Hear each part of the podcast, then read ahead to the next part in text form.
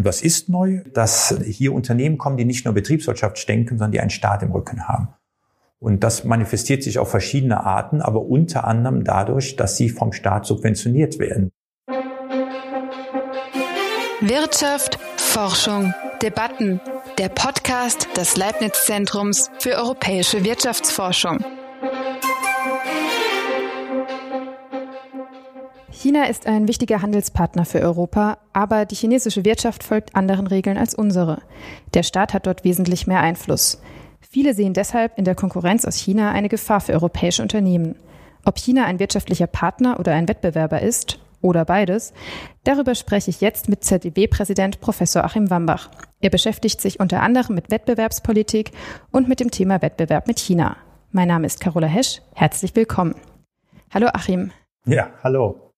Was meinst du, ist China eher ein Partner oder ein Wettbewerber für Europa? Ja, China ist beides. Ähm, es ist ähm, unser wichtigster oder mit der wichtigste Wirtschaftspartner, Handelspartner China. Ähm, die äh, sowohl die Exporte als auch die Importe nach China sind in den letzten 20 Jahren sehr stark angestiegen. Äh, und da kann man schon von einem Partner reden. Wir exportieren nach China, wir importieren aus China. Ähm, allerdings unsere Unternehmen sind Wettbewerber zu chinesischen Unternehmen. Also insofern chinesische Unternehmen sind Wettbewerber. Äh, China als Volkswirtschaft ist Partner und Wettbewerber zugleich. Und hat uns die Konkurrenz aus China Jobs gekostet hier in Deutschland, in Europa? Ja, das ist eine interessante Frage. Es gibt äh, eine Studie zum China-Schock. Ähm, aus den USA kommt die Studie. Ähm, dass äh, natürlich ein Land immer von günstigen Produkten profitiert, ähm, aber auf der anderen Seite da, äh, wo dann äh, diese Importsubstitution stattfindet, auch Jobs abgebaut werden. Und in den USA hat das dazu geführt, dass diese Jobs nicht in anderen Branchen aufgefangen wurden. Deswegen gab es diesen Begriff des China-Schocks. Diese Studie wurde auch für Deutschland gemacht. Hier sieht man diesen China-Schock nicht.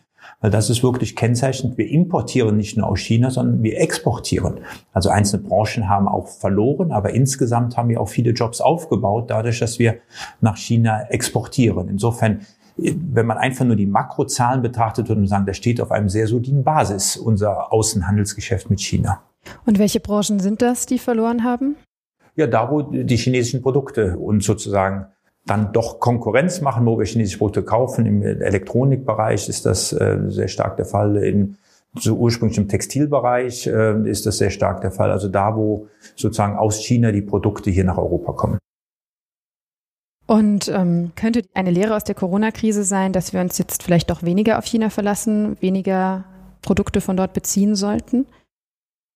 Also ökonomisch äh, wäre die Antwort meines Erachtens nicht, äh, die Grenzen enger äh, zu fassen. Ähm, also wenn wir jetzt die Krise betrachten, die chinesische Lieferkette, die hat eigentlich funktioniert. Also China war zwar zu Anfang im Lockdown, aber äh, danach hat China weiter produziert. Wir haben nach China geliefert. Ich hatte auch Gespräche geführt mit ähm, äh, Zulieferer im Automobilgewerbe, die sagen, ihre Sorgen war eher noch Italien, äh, dass wir die Produkte da nicht bekommen haben. Deswegen ökonomisch ist die Konsequenz eigentlich nicht äh, aus China sich wegzubewegen, sondern Diversifikation. Also den Weltmarkt auch als Weltmarkt zu begreifen und dann halt nicht nur auf China zu setzen, was wir auch nicht machen, aber halt auch die umliegenden Länder sich anzuschauen, auch Südamerika, Nordamerika, äh, die machen. Also wir diversifizieren, ist die ökonomische Antwort auf, auf die Krise, nicht die Grenzen enger zu fassen.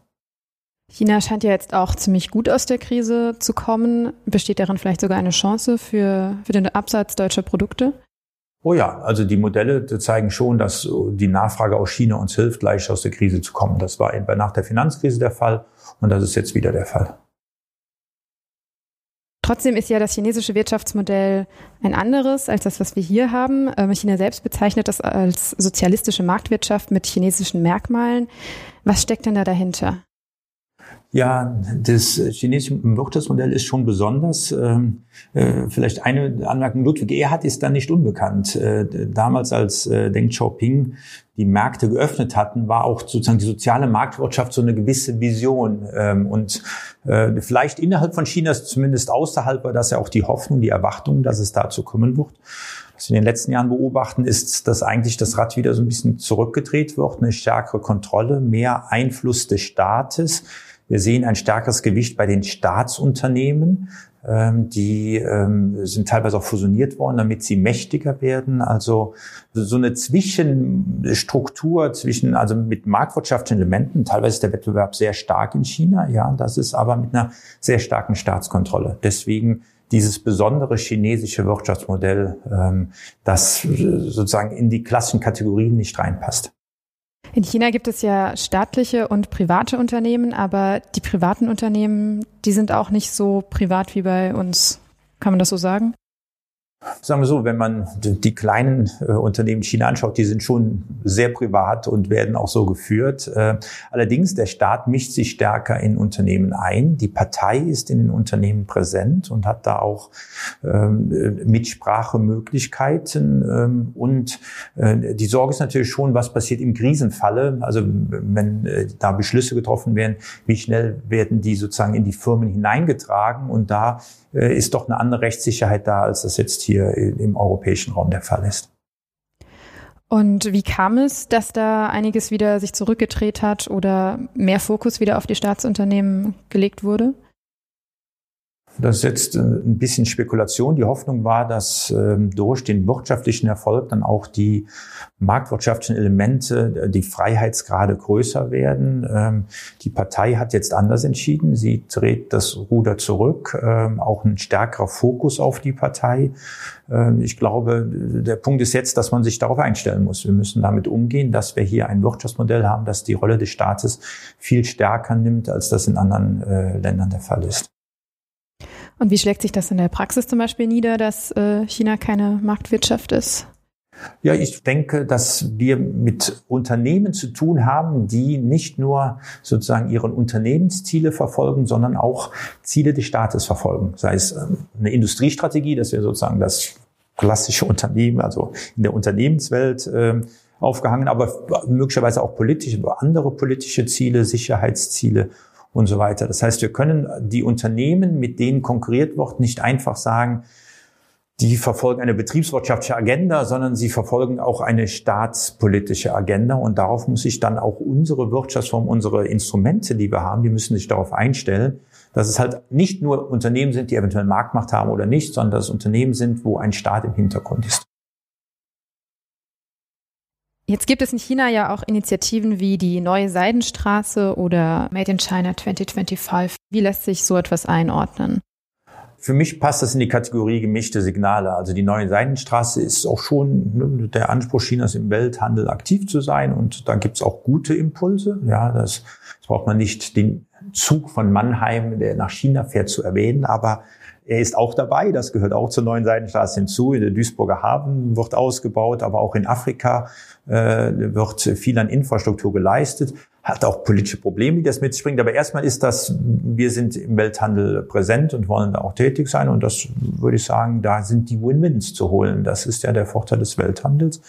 Umgekehrt, äh, Made in China 2025 ist ja der Anspruch in bestimmten Industriesektoren, also der Anspruch Chinas in bestimmten Industriesektoren autarker zu werden, die Produktion nach China zu verlagern ein Land in der Größe ein legitimer Anspruch. Ähm, allerdings ist das die, der Blick nach innen. Das ist nicht der Blick nach außen. Das heißt, Technologien nach innen holen, es im eigenen Land herzustellen, da auch Weltmarktführer zu sein, also gerne exportieren, aber nicht mehr importieren äh, aus der chinesischer Perspektive. Also hier sehen wir eher Bestrebungen, die Grenzen sozusagen äh, enger zu fassen, während äh, die Seidenstraße den Blick nach außen öffnet. Und wie passt das dann zusammen? Sagen wir so, China ist der, äh, gehört zu den drei größten Wirtschaftsräumen und ist nach wie vor stark am Wachsen. China, das Pro-Kopf-Einkommen in China ist 25 Prozent der OECD-Länder, also äh, relativ gering. Und selbst wenn sie nur auf die 50 Prozent kommen, ja, das, was ich ein ganz legitimen Anspruch halte, dann ist der Wirtschaftsraum doppelt so groß. Dann ist es der größte Wirtschaftsraum der Welt. Und dass da natürlich auch Bestrebungen da sind, in bestimmten Bereichen die Produktion auch zu Hause zu machen, selber zu machen, äh, ist äh, ein, ein legitimer Anspruch. Aber was äh, China aussagt, ist, sie müssen sich dem Weltmarkt stellen. Ähm, ihre Unternehmen sollen im Weltmarkt tätig sein, ähm, wie das die amerikanischen Unternehmen machen, wie das die europäischen, insbesondere die deutschen Unternehmen machen. Also ein Widerspruch ist es nicht unbedingt. Allerdings der Blick auf unsere Unternehmen, das ist schon auch eine Wettbewerbsansage. Made in China 25 heißt, wir wollen nicht nur bei euch kaufen, wir wollen es auch selber machen. Jetzt ist es ja so, dass äh, dein Buch Digitaler Wohlstand für alle gerade ins Chinesische übersetzt wird. Heißt das, man interessiert sich in China trotzdem noch für Ideen, Vorschläge aus dem Westen? Oh ja, also auch im Wissenschaftsbereich findet äh, die Kommunikation und auch der Austausch und die gemeinsamen Arbeiten nach wie vor statt. Äh, China ist ja auch nur also so stark geworden, weil es sich geöffnet hat. Also eine starke Bildung und die Öffnung für den Weltmarkt. Also das sollte man nicht unterschätzen. Also China ist ein, ein was das betrifft, doch ein sehr offenes Land. Ähm, und äh, gerade im Digitalbereich, äh, da äh, stellen sich viele Fragen, wettbewerbspolitische Fragen, die sich auch in China stellen. Ja.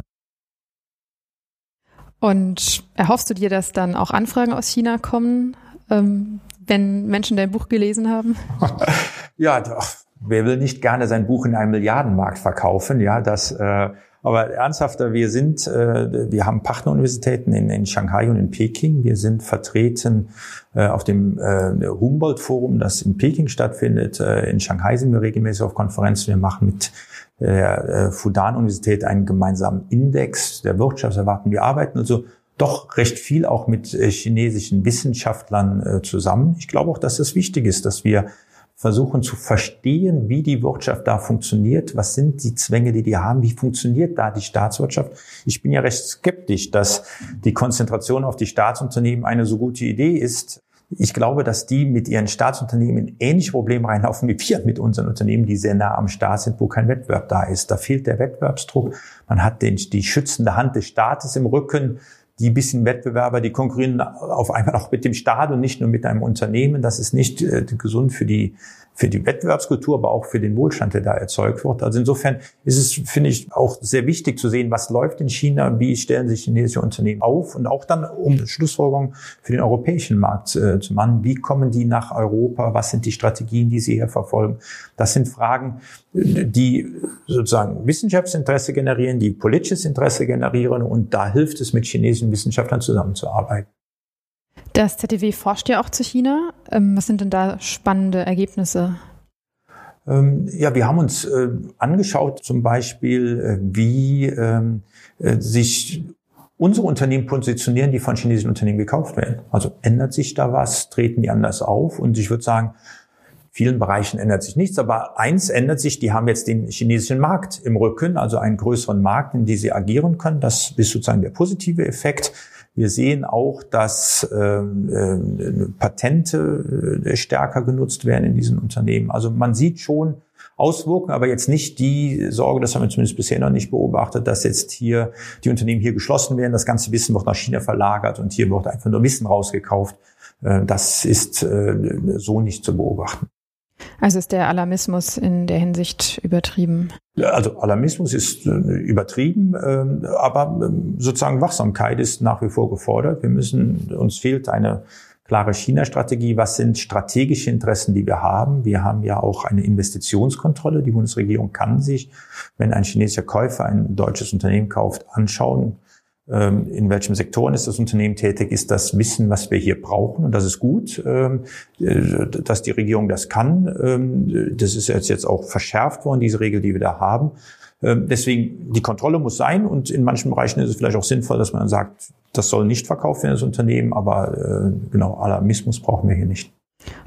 Wie könnte so eine China-Strategie aussehen? Ja, die äh, China-Strategie ist vielleicht etwas zu hoch gegriffen, der Begriff. Die Frage ist, bei welchen Unternehmen äh, äh, greift die Investitionskontrolle und bei welchen nicht. Ich glaube, hier müssen wir noch mehr Erfahrungen sammeln.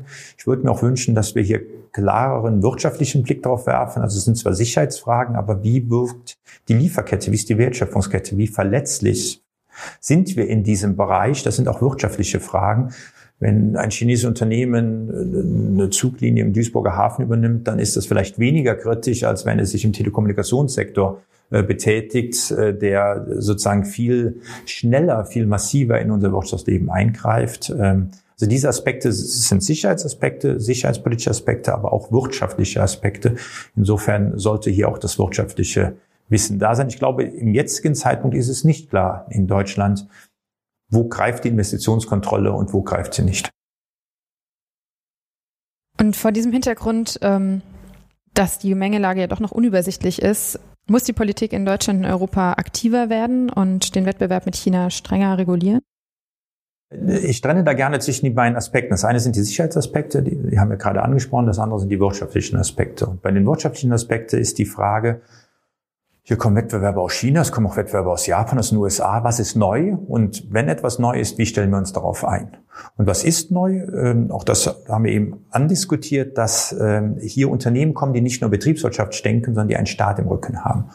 Und das manifestiert sich auf verschiedene Arten, aber unter anderem dadurch, dass sie vom Staat subventioniert werden, dass sie die Pockets haben, sagen wir, dass die also viel Kapital zur Verfügung haben. Das wird auch bereits jetzt berücksichtigt, ähm, dass also wenn ähm, Unternehmen in der Fusionskontrolle äh, kontrolliert werden oder wenn Unternehmen in der Missbrauchskontrolle kontrolliert werden, wird sich angeschaut, wie ist denn die Kapitalstruktur, ja.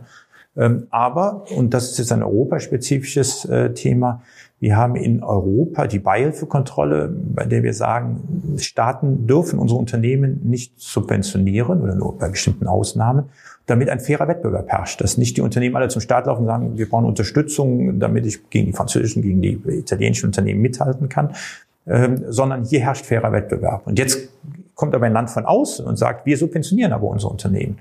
Und um da sozusagen auf eine faire Wettbewerbsbasis äh, zu kommen, ist der Vorschlag der Monopolkommission, ähm, dass man auch da sagt, also wenn ihr in Europa tätig sein wollt, dann aber bitte zu denselben Regeln, sprich ohne staatliche Subvention.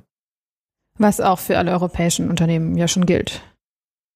Also es gilt für die europäischen Staaten. Also als europäisches Unternehmen darf ich auch heute schon Subventionen aus China bekommen.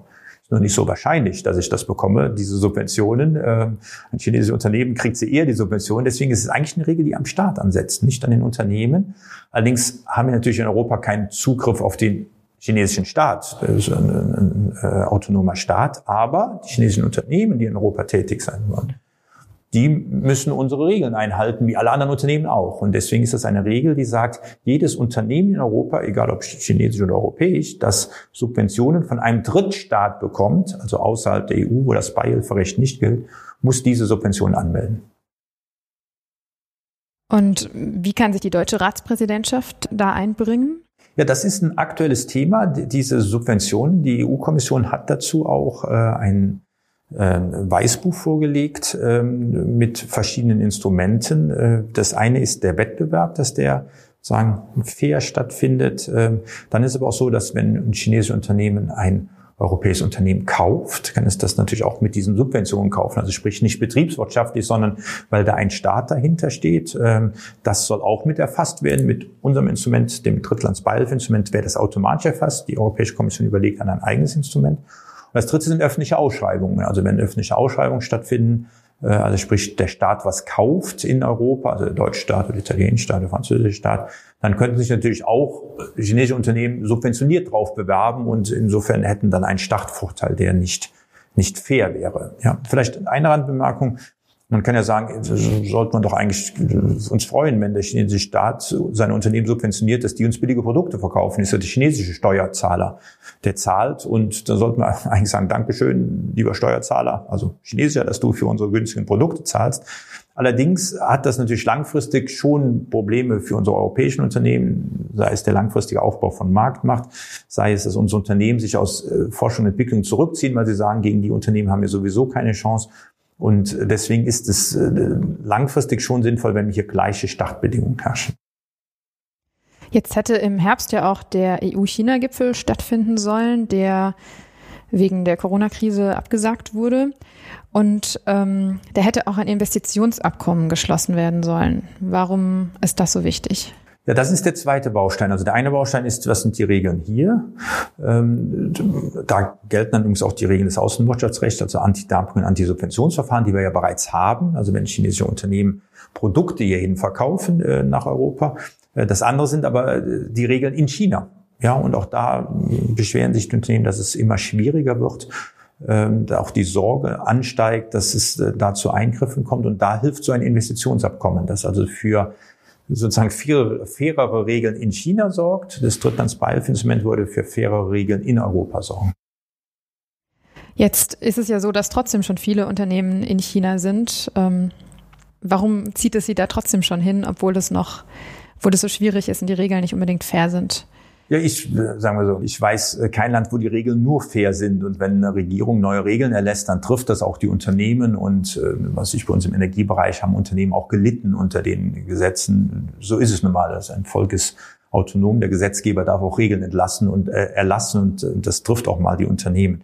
Insofern ähm, muss man das auch so, so ein bisschen in, in, in Relation sehen. Ähm, wir fahren, unsere Unternehmen fahren sehr gut mit China. Wir sind äh, äh, also ein wichtiger Handlungspartner für uns. Unsere Unternehmen sind da sehr gut positioniert. Nichtsdestotrotz, je klarer die Regeln sind, je mehr Rechtssicherheit herrscht, umso besser nicht nur für die Unternehmen, sondern auch für die Investitionen in China. Lohnt es sich da zu investieren, wenn man Sorge haben muss, dass dann in drei Jahren doch der Staat mit Regeln diese Investitionen wieder ähm, äh, sozusagen zunichte macht, dann fange ich gar nicht erst an zu investieren. Also diese Regeln sind ja nicht nur dafür da, dass wir unseren Unternehmen helfen, sondern sind eigentlich dafür da, dass das, was sinnvoll ist, Investitionen im Land auch getätigt werden. Also insofern würde ich dieses Investitionsabkommen, das ist ein Win-Win. Das ist nicht, wir setzen Regeln, die da sozusagen die, die den Chinesen vorgesetzt werden oder umgekehrt, sondern das ist ein Abkommen, das äh, eigentlich für alle von Vorteil ist. Ähm, deswegen wäre es schon schön, wenn diese Abkommen auch äh, sozusagen in den nächsten Schritt machen würde und dann auch abgeschlossen werden würde. Ähm, das würde den Unternehmen helfen, aber wie gesagt auch zu mehr Investitionen führen und dadurch also auch äh, in China äh, einen Beitrag zur Wertschöpfung leisten. Das ist äh, interessant, dass China also auch davon daran ein Interesse hat. Ähm, gleichzeitig gibt es ja auch noch den Klimawandel und ähm, wenn China jetzt immer weiter wächst und auch mit uns Handel treibt, ähm, besteht da nicht Gefahr, dass der, der Kohleausstieg aus, der, aus dem Sichtfeld gerät, dass China jetzt neue Kohlekraftwerke baut und der Klimaschutz darunter leidet? Also China ähm, ist der größte Verursacher von CO2-Emissionen. Ähm, China wächst äh, und wird noch mehr verursachen. Ähm, hat gerade angekündigt, dass äh, sozusagen der Peak vor 2030 vermutlich nicht erreicht wird, aber 2030 soll der Peak erreicht werden. Und dann gehen die Emissionen zurück. Ähm, das ist zumindest der Plan, den sie haben. Insofern ist das ein Thema. Ich glaube aber, dass wir gerade im Umweltbereich auch viele gemeinsame Interessen haben.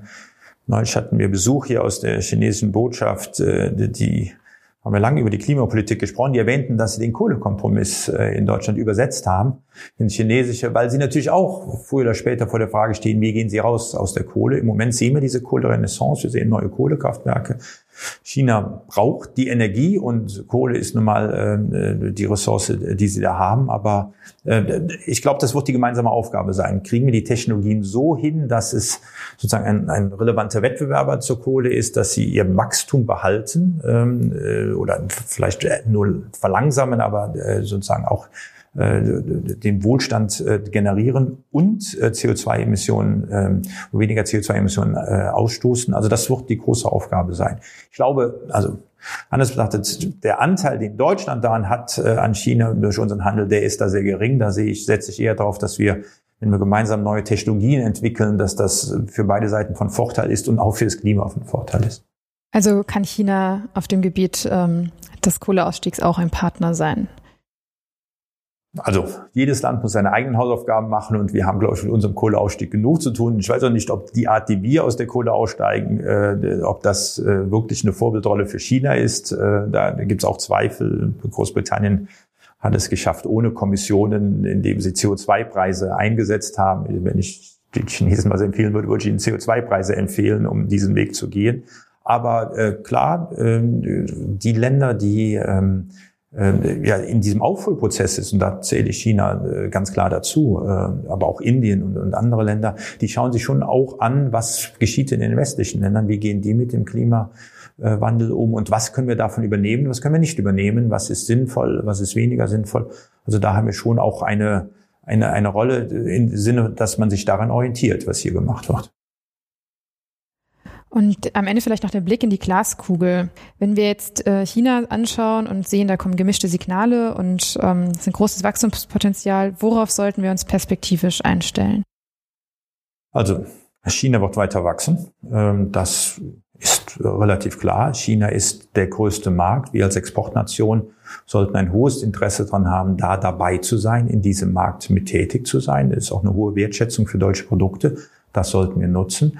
Wir werden höchstwahrscheinlich noch mehr staatliche Interventionen sehen. Ähm, das ist äh, im Moment die Signale, die aus China kommen. Ähm, ähm, insofern Bestrebungen für ein Investitionsabkommen äh, und einem zweiten Schritt auch ein, ein, Wirtschaftsabkommen, ein Handelsabkommen mit China wäre sinnvoll, auch wenn es ein dickes Brett ist, was da äh, bearbeitet wird.